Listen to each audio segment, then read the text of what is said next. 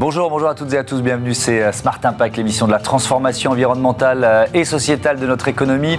Et voici euh, le sommaire du jour. Mon invité, c'est Caroline Bruckner, la responsable RSE France Benelux du groupe Colgate Palmolive, emballage, origine des ingrédients, inclusion, beaucoup de thèmes à aborder dans une minute. Pour notre débat, je vous présenterai un nouveau duo d'entrepreneurs pour la planète. On parlera des impacts environnementaux, des usages numériques et puis dans notre rubrique consacrée aux startups. Euh, je vais vous présenter le potager urbain euh, d'Urban Permaculture. Voilà pour les titres. On a 30 minutes pour les développer. C'est parti, c'est Smart Impact.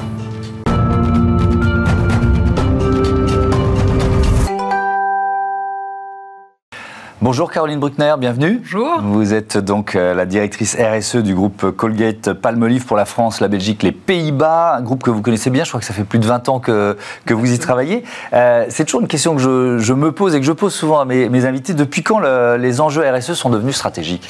Ça fait plus de 20 ans euh, que le groupe s'attache à avoir des engagements environnementaux et sociétaux. Mhm. Et la feuille de route a été redéfinie en 2020 pour une, des objectifs à 2025, 2030 et 2040.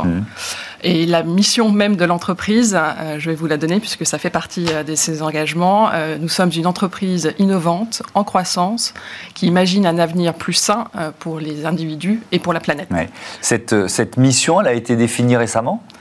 Elle a été redéfinie en rajoutant la planète, effectivement, dans cette mission, alors même que les engagements étaient déjà là depuis euh, plus de 30 depuis plus de, 20 ans. depuis plus de 20 ans. Mais c'est toujours intéressant parce qu'il y, y, a eu souvent des directions RSE qui n'étaient pas des directions à part entière, qui étaient rachetées à la, euh, rattachées à la, à la com, par exemple, etc. Est-ce que vous diriez qu'aujourd'hui, c'est devenu un axe stratégique ah du groupe? On a une structure à part entière euh, RSE qui reporte au siège, puisque le Colgate Palmolive est une entreprise américaine. Mm. Donc on a une équipe dédiée à, à ces sujets. Encore une fois depuis plus de 20 ans. Mm.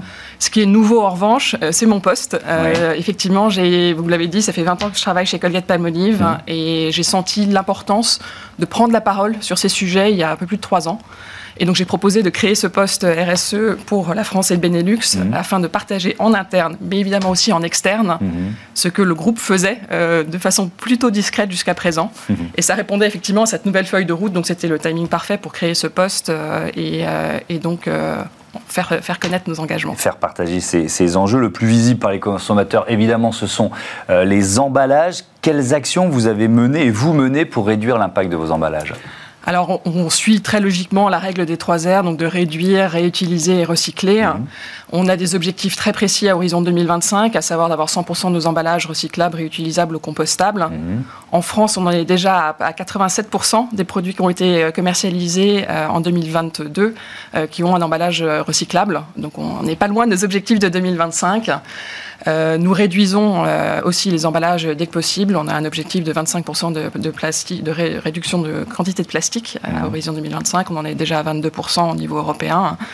Ça suppose pas mal d'innovation, de, de, recherche et développement pour, pour euh, proposer un tube de dentifrice en plastique recyclable, par exemple. Alors, effectivement, euh, ça a nécessité 5 ans de recherche et développement hein, et près de 5 ans aussi de déploiement euh, dans le monde, puisque la marque Colgate est très très forte dans le monde. Près de 6 foyers sur 10 dans le monde ont le dentifrice Colgate. Mmh. Donc, ça nécessite, ce sont évidemment des milliards de, de dentifrices qui sont commercialisés et donc plusieurs usines qu'il faut adapter. Hein. Pourquoi c'est si compliqué? Il y a des enjeux d'hygiène qui sont évidents, qui sont intrinsèques à une entreprise comme euh, Colgate. C'est ce qui, parce que je me dis pourquoi 5 ans pour, pour créer un, tube en plastique recyclable? Vous voyez ce que je veux dire Il y a des enjeux de sécurité. Il faut que la formule reste euh, protégée, mmh. euh, mais aussi c'est une formule qui est aqueuse, sans être complètement liquide. Donc il faut aussi garder un double, une certaine souplesse du tube, mmh. qui était compliqué de garder jusqu'à présent. Jusqu'à présent, c'était de l'aluminium et du plastique. Et donc il a fallu passer justement sur du monomatériau, euh, tout en gardant les propriétés de sécurité et mmh. d'usage euh, du, du, tube de dentifrice pour en extraire la pâte. Avec une démarche que je trouve euh, intéressante, c'est en open source? Exactement. Pourquoi vous avez fait ce choix? Alors effectivement, c'est assez surprenant, surtout venant d'une entreprise américaine. Mmh. On peut se poser la question. Et en fait, j'en reviens à notre responsabilité mondiale. Euh, 6 foyers sur 10 ont un dentifrice Colgate. C'était pour nous important euh, de, euh, donc évidemment, de l'utiliser sur l'ensemble de nos marques et de nos produits, mais aussi de le rendre disponible, puisque notre objectif, et il est tous commun, euh, c'est d'avoir plus d'emballages recyclables. Mmh. Cela va faciliter aussi les centres de collecte et de gestion des déchets. Si tous les dentifrices ont une technologie semblable, pour effectivement pouvoir les capter et ensuite pouvoir les recycler. C'est pas possible d'utiliser un autre matériau que le plastique? Je vous titille un peu parce que j'imagine que vous, vous posez la question aussi. Effectivement, c'est un énorme défi. Mm. Euh, tant qu'on reste sur une formule avec une pâte avec du liquide dedans, euh, un peu de euh, voilà, mm. c'est compliqué de sortir complètement du, du plastique. On teste des dentifrices solides.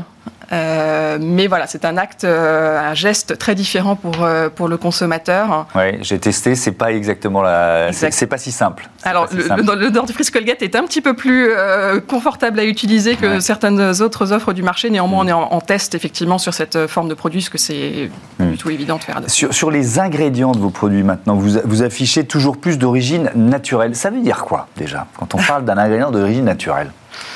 Euh, alors c'est vrai qu'on on, ne met pas forcément en conflit les produits de synthèse et les, ingrédients naturels. Néanmoins, il y a euh, un certain nombre de consommateurs qui sont attachés à ce que euh, les produits soient, soient naturels. c'est simplement qu'ils ont nécessité moins de, transformation sur, par rapport à leur forme d'origine. C'est mm. ça que ça veut dire principalement. nous, notre priorité malgré tout, c'est d'avoir des formules sûres, efficaces. Euh, et agréable à utiliser. Euh, et donc nous utilisons et nous mentionnons euh, le taux d'ingrédients naturels, mm. même si ce n'est pas forcément notre priorité d'arriver à 100% d'ingrédients naturels. À partir du moment où il faut que ce soit sûr et efficace. Mm. On parlait d'innovation.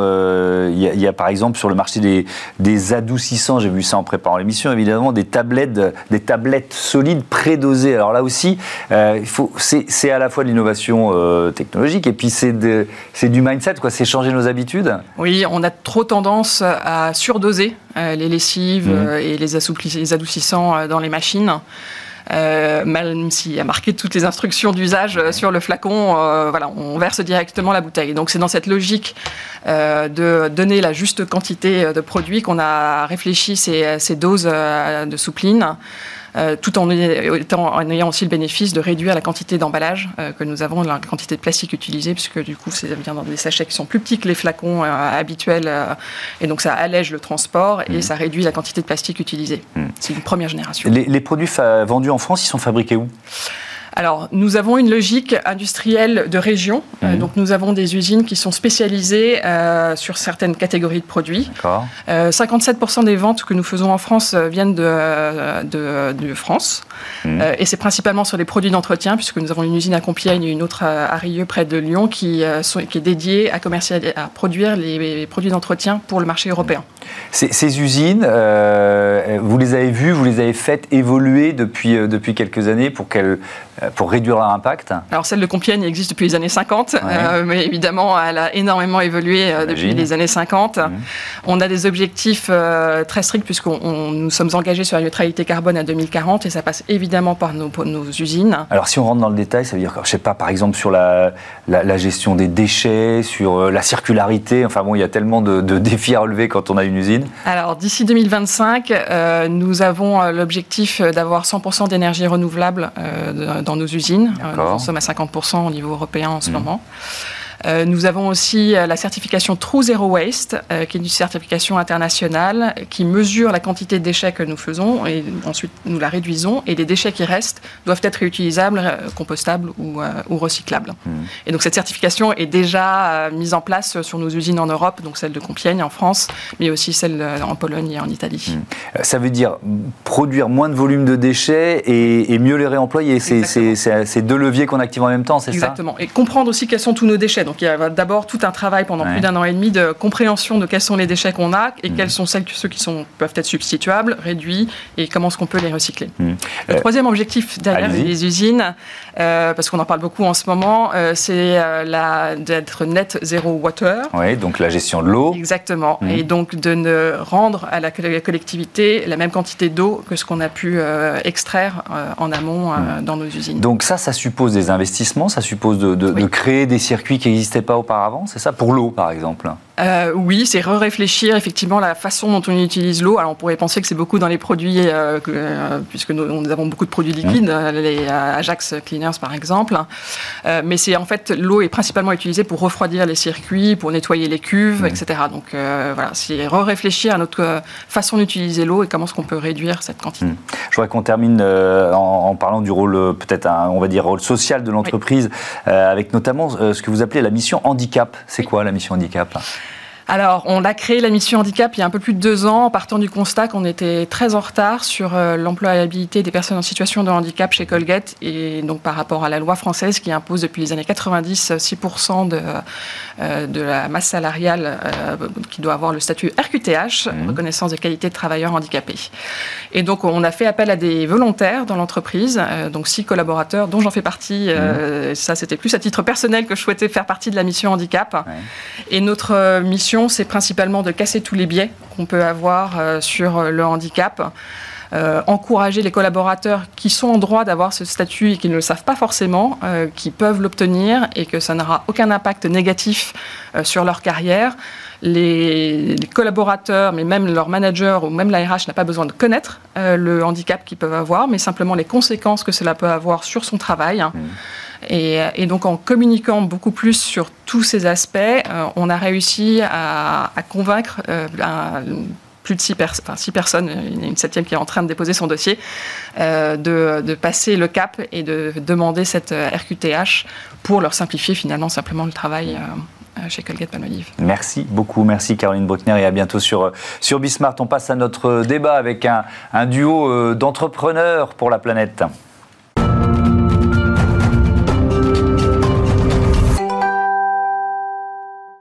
Smart Impact, partenaire de l'association Entrepreneurs pour la planète des femmes, des hommes, dirigeants euh, expérimentés euh, qui accompagnent des porteurs de projets à impact. On est dans une logique de euh, mentorat pour augmenter les, chances de succès. Et le binôme du jour, je vous le présente, Eva Morel, bonjour. Bonjour. Bienvenue, vous êtes la fondatrice de Green Cookie. Karine Veil, bonjour. Bonjour. La directrice marketing de Kereis. Alors, il y a déjà une première info étonnante, c'est que le, binôme, le duo, il a été créé en août 2022, il y a quoi, 7 mours. Mhm. Et c'est la première fois que vous rencontrez pour de bon, c'est ça? Eh oui, la magie du digital. Effectivement, on se rencontre en général euh, en visio. Ouais. Euh, eh, vous en profitez pour faire une petite séance de, travail aujourd'hui, euh, après, après l'enregistrement? C'est pas prévu, mais on pourrait. Oui. vous pourriez.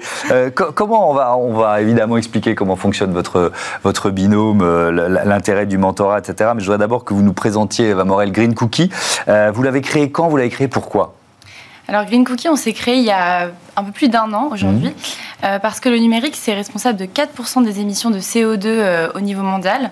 Euh, donc c'est autant que l'aviation civile, mais c'est très méconnu parce que les impacts sont dissimulés. Et ce qu'on constate, c'est que ce sont des impacts qui sont diffus, donc partagés par une large partie de la population, au contraire par exemple de l'aviation, où c'est une petite partie de la population qui concentre les impacts.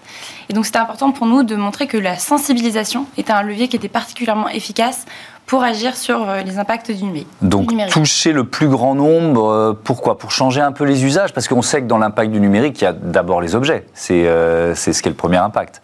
C'est ça. Alors les objets, ça concentre à peu près deux tiers, enfin la fabrication des objets et des équipements et des infrastructures, et ça c'est vraiment la partie dissimulée. Mmh. C'est à peu près deux tiers des émissions de CO2 du secteur.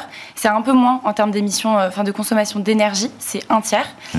mais ensuite la partie usage et la partie qui va cristalliser en fait l'augmentation euh, de la consommation de données et de stockage des données. Mmh. Et donc c'est là où euh, en gros on a beaucoup de retard au niveau des entreprises notamment, euh, notamment parce que les personnes ne sont pas forcément au courant, donc on stocke de plus en plus.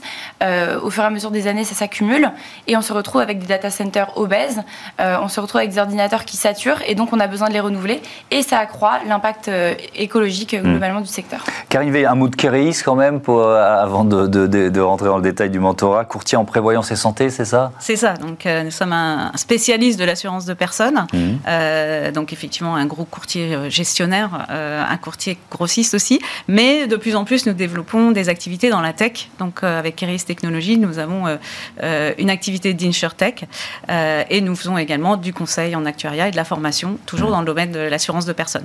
Voilà, donc autant vous dire que c'est un sujet numérique responsable qui est au cœur aussi de notre activité. Et donc, ça répond peut-être déjà à la question suivante que j'allais vous poser. Pourquoi vous avez choisi de, mentorat, de mentorer Eva Morel et Green Cookie? Alors, euh, alors, à titre personnel, puisque c'est une démarche d'abord personnelle, hein, avant d'être une démarche professionnelle, effectivement, c'est une thématique. Moi, j'ai passé toute ma carrière quasiment dans le digital. Donc, c'est une thématique, le numérique responsable, qui, euh, qui m'intéresse beaucoup, mmh. euh, sur laquelle nous travaillons effectivement aussi beaucoup, beaucoup chez Kereis. Et j'ai beaucoup aimé l'approche, en fait, d'Eva, lorsqu'on nous avons été présentés, que j'ai trouvé à la fois pragmatique et pédagogique. Et c'était assez important pour moi de dire une, une une initiative en fait qui sensibilise sans culpabiliser. Mmh. Et j'ai trouvé cette approche assez intéressante. Et puis après, c'est une rencontre aussi de personnes. Voilà, j'ai trouvé que la personne euh, était très engagée euh, et je trouve que c'est une génération euh, qui bouge, qui avance, et donc mmh. j'avais envie de l'aider, de l'accompagner. Et alors, vous êtes intervenu à quelle, à quelle étape, à quel moment du, projet? Dès le début, c'est ça? Alors, pas tout à fait au début, puisqu'il y avait déjà un premier, un premier prototype, mmh. entre guillemets, qui, qui, tournait, mais assez tôt quand même dans le développement, puisque c'est une période où Eva se posait beaucoup de questions sur le marketing de son produit, sur le positionnement, etc. Et j'ai pu lui apporter un peu l'expertise que j'avais acquise au fil des années sur ce sujet-là. Mm. Euh, donc c'était assez tôt quand même dans le développement. Euh, comment il fonctionne votre, votre binôme? C'est un peu euh, à la demande? C'est vous qui, c'est vous qui actionnez le, le, le, rendez-vous, la visioconférence? Comment ça se oui, passe? c'est ça. En fait, j'ai des enjeux qui se posent au fur et à mesure du projet. Comme on est vraiment au stade encore très précoce d'avancement, il y a tous les enjeux de structuration qui se posent, le pricing, le marketing, enfin voilà, le positionnement, définir les personas. Mhm. moi, j'ai pas fait d'école de commerce, donc j'ai vraiment besoin de structurer des choses qui peuvent faire être évidentes pour d'autres porteurs de projets. Et donc globalement, ce qui se passe, c'est que ben voilà, je, sollicite Karine en lui demandant euh, des conseils euh, au fur et à mesure. Et ça a été très précieux pour euh, faire avancer le projet sur un certain nombre de niveaux. Par exemple, on se posait des questions sur euh, comment est-ce qu'on allait pouvoir valoriser financièrement le produit et notamment le gain pour les entreprises qui utilisaient notre produit. Et donc euh, Karine a pu demander euh, en interne chez elle si c'était quelque chose qui aurait pu créer de la valeur. Mhm. Donc ça a pu permettre de, favoriser certaines pistes plutôt que d'autres. Donc c'était vraiment très précieux. Ça veut dire que vous n'êtes pas la seule finalement à, mentorer Green Cookie. Il y a, d'autres, d'autres cadres ou d'autres collaborateurs de, de Keris qui interviennent? effectivement, il y, a, une chaîne de solidarité. c'est, bon, on, est, on est un groupe euh, très solidaire et très, très enfin, on a un groupe d'assurance, donc forcément on est solidaire. Euh, au niveau du, du, COMEX de Kéris, effectivement, donc le DSI, euh, qui est aussi intéressé par ces sujets-là, est intervenu, a donné son avis. Le directeur mmh. financier a donné aussi son avis. Et puis évidemment, la, la, directrice RSE nous a apporté son regard professionnel, parce que moi je suis pas une professionnelle de la, de la RSE au départ, je suis une professionnelle du digital. Donc son regard aussi était assez intéressant. Et d'ailleurs, il y a des échanges qui continuent mmh. aussi avec elle. C'est intervenu relativement tôt ce mentorat, dans, puisque là vous êtes, vous êtes encore en bêta-test, vous en êtes sorti, oui c'est ça, donc on est quand même dans la, dans la première phase on va dire du projet. Qu'est-ce que ça vous a permis d'éviter comme erreur pour vous? Peut-être de prendre la bonne route. Euh, souvent, on est à des, voilà, des croisées de chemin euh, quand on crée une entreprise. Oui, tout à fait. Le modèle économique, c'est quelque chose qui euh, avance et qui se modifie au fur et à mesure. Donc, on avait différentes hypothèses qu'on cherchait à valider ou invalider. Et c'est vrai que de travailler ensemble, ça a pu permettre d'en valider certaines à un stade assez précoce et de de nous éviter des impasses quand on avançait. Aussi de favoriser certains interlocuteurs et d'adapter notre discours à mmh. ces interlocuteurs. Euh, c'est des choses qu'on a pu voir ensemble. Euh, voilà, ce type de choses. Et donc la solution, elle s'appelle Whittle, c'est ça? C'est ça. Alors c'est quoi? Si je suis entrepreneur et que je me dis, tiens, je vais peut-être peut acheter Whittle. Alors Whittle, c'est une extension de navigateur qui calcule l'empreinte carbone de la navigation au quotidien des utilisateurs, donc ce qui permet d'agréger à l'échelle de l'entreprise euh, l'impact carbone et énergétique des usages numériques. Et ensuite, ça permet de transmettre des défis et des bonnes pratiques aux collaborateurs pour les inciter à réduire leur impact. Mmh. Euh, donc ils ont la vision personnalisée en fait de leur impact, des défis et de l'impact de leurs actions sur la réduction de leur impact. Et euh, tout ça pour, euh, pour en fait sans capacité à agir sur le climat plus généralement. Hmm. Vous avez déjà vos premiers clients? Alors, on a déjà notre premier client qui, qui vient de signer. Bon, ben voilà, ça démarre, ça, ça s'enclenche. Euh, qu'est-ce que vous, vous retirez? Parce que le mentorat, c'est un échange. Hein. Qu'est-ce que vous, vous en retirez cette expérience de mentorat? Alors, au-delà de l'expérience humaine, je pense que professionnellement, euh, Eva m'a ouvert aussi un peu les yeux sur un certain nombre d'aspects. C'est-à-dire que quand on pense numérique responsable, on pense bien entendu au matériel, on pense bien sûr au data center, mmh. euh, au fait de recycler les ordinateurs, d'allonger la durée de vie, etc. Euh, on pense au développement. nous, on a beaucoup travaillé sur l'éco-conception, par exemple, des sites internet ou l'éco-conception d'applicatifs. On mesure l'impact carbone du développement, mais moins aux usages. C'est quelque chose qui vient en général après, en fait. on on a tendance à penser que les collaborateurs d'eux-mêmes euh, sont euh, sensibilisés et ils le sont, mais je trouve que euh, cette petite brique, en fait, de vraiment mesurer son impact et l'impact de son utilisation personnelle manque un petit peu à la réflexion aujourd'hui, et donc ça m'a apporté cette vision un peu différente du numérique responsable hmm. finalement. Keris pourrait devenir client de Green Cookie Tout à fait, oui. tout à fait, oui, c'est une, solution qui est très intéressante, effectivement. Il, y a, une autre, un autre aspect dans votre démarche, Karine Veil, c'est le, le, fait de mentorer une femme entrepreneur. Ça, ça correspond aussi à vos engagements, c'est ça? Oui, tout à fait. Alors, c'était pas le choix premier, mais c'est mmh. vrai que c'était un peu la cerise sur le gâteau. Moi, j'ai pas mal mentoré de jeunes femmes, mais plutôt dans un développement personnel de leur carrière. Euh, c'est voilà, j'ai fait partie de plusieurs associations professionnelles, mmh. financières, Mixine, lorsque j'étais chez AXA. C'est quoi Mixine Mixine, c'est une association de salariés d'AXA en faveur de la mixité et de l'inclusion. D'accord. qui est très très forte dans, vraiment dans l'écosystème AXA et j'y ai participé activement. Mhm. Et euh, notamment, j'ai mentoré des jeunes femmes dans ce, dans ce cadre-là. Euh, mais je n'avais jamais mentoré d'entrepreneuses. Et c'est vrai que c'est une autre approche, je trouve qu'il manque un peu en France d'entrepreneuses, mhm. notamment dans le monde du digital. Euh, on sait qu'il y a des freins très importants à l'entrepreneuriat féminin. Donc c'était voilà, quelque chose d'en plus, un petit peu le petit plus qui fait que j'étais aussi contente de l'accompagner aussi dans cette démarche entrepreneuriale. Mhm. Quelles sont les prochaines étapes là pour Green Cookie? Et bien alors de signer plus de clients. Ça, ça c'est bien, ça, effectivement. Euh, surtout que nos bêta-tests euh, peuvent réduire de manière conséquente leur impact grâce à l'utilisation de la solution. Donc, euh, mm. pour nous, le, fait que ça plaise aux utilisateurs, c'est une, une, chose intéressante. Mais il faut surtout montrer que derrière, les impacts du numérique peuvent décroître grâce à ça. Est-ce qu'il y a un côté un peu ludique? Parce que ça peut presque être un challenge entre, au sein de l'entreprise, quoi, pour vraiment apprendre le numérique responsable et puis presque être, être celui qui va, qui va le mieux le, le mettre en valeur, quoi, d'une certaine façon. Oui, tout à fait. L'aspect euh, vraiment euh, ludique, justement, l'aspect gamification, on l'a introduit dans l'outil parce que pour nous, c'était euh, un des leviers de, de l'accompagnement au changement de comportement qui est fréquemment utilisé dans le milieu de la RSE et de plus en plus. Mhm. Et donc, en fait, l'idée, c'est qu'on puisse permettre aux collaborateurs de construire des équipes et de réduire ensemble, en équipe, cette empreinte carbone numérique. Et c'est ça, pour nous, en fait, le principal euh, voilà la principale impulsion qui va permettre de réduire cet impact. Euh, vous, vous diriez, alors de l'intérieur peut-être chez Keris, euh, l'état de, de, prise de conscience sur l'impact du numérique, on en est où? C'est-à-dire qu'il y a encore une large partie des collaborateurs qui s'en rendent pas compte, ça fait partie des enjeux. Vous, vous avez fait de la pédagogie, euh, comment l'adresser ça euh, Dans le service, hein, puisque nous on est, on est une boîte de service et une boîte de tech, euh, on parlait de 4% des émissions. Hein. Mm. chez Keris, c'est 40% le numérique. Donc autant vous dire que oui, la prise de conscience, elle est, elle est forte, elle est là. on a aussi des collaborateurs jeunes, on a des, on a, des gens qui sont déjà dans cette génération, mm. déjà très conscients des choses. Donc on n'a pas forcément besoin euh, de sensibiliser. En revanche, on a besoin de donner des outils et d'aider le collaborateur qui peut parfois se sentir démuni parce que c'est pas lui qui choisit son matériel, euh, c'est pas lui qui choisit les logiciels sur lesquels il travaille, etc. Donc il faut lui redonner un petit peu le pouvoir aussi. Donc il y a des choses, il y a des initiatives comme les clean up days, euh, voilà, il y, a des, il y, a des, choses pour animer en fait. Mais la prise de conscience, je pense qu'elle est déjà, elle est déjà là. Merci beaucoup, merci à toutes les deux. bon vent à Green Cookie et à bientôt sur sur Bismart. C'est l'heure de Smart IDs, un potager en ville, ça vous dit?